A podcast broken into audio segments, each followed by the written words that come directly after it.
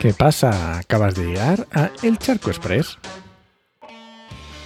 un podcast de opinión sobre medio ambiente. Soy Enoch Martínez, ambientólogo y profesional del medio ambiente, y hoy voy a opinar sobre movilidad y coche eléctrico.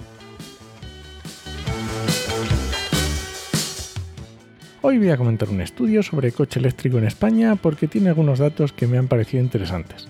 No le doy ni más credibilidad ni menos. Es solo un estudio en el que ver tendencias y frente a otros datos pues identificar patrones. Y aún así resaltaré algunos datos que me han parecido graciosos o interesantes. Como siempre, enlace en las notas del programa. Empiezo por el titular del artículo de prensa que lo ilustraba que está muy bien. Dice, abre comillas, la mayoría de los españoles no compra coche eléctrico porque son caros. Cierra comillas. Me encanta. Y luego han puesto debajo, el agua moja. y aquí lo de caro o barato no me lo tomo como algo relativo. Un Ferrari es caro, punto. Me puedes decir que si el diseño, que si para las, las prestaciones que tiene, pero no. Un vehículo para ir del punto A al punto B con un mínimo de confort y seguridad para ello los coches eléctricos son caros. Es decir, si tengo menos de 18.000 euros, no me puedo comprar un coche eléctrico nuevo. Y sin embargo, uno de combustión sí. A eso me refiero. Pero vamos con el estudio. Que recuerda que es una encuesta, así que nos habla de la percepción del que responde.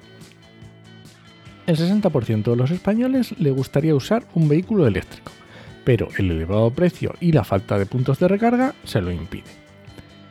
El medio de transporte más elegido es con un 55% el coche, luego el autobús con un 36% y luego un 19% el metro. Así que ya estamos viendo aquí que ciudad con metro.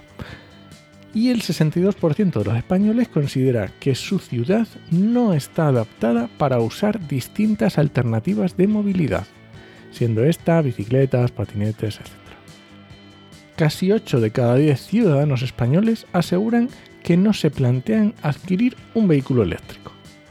Me parece un número un poco alto, lo que me hace sospechar que la encuesta a lo mejor la muestra era un poco baja. Pero bueno, como decía antes, uno de los problemas que se perciben son la falta de puntos de recarga.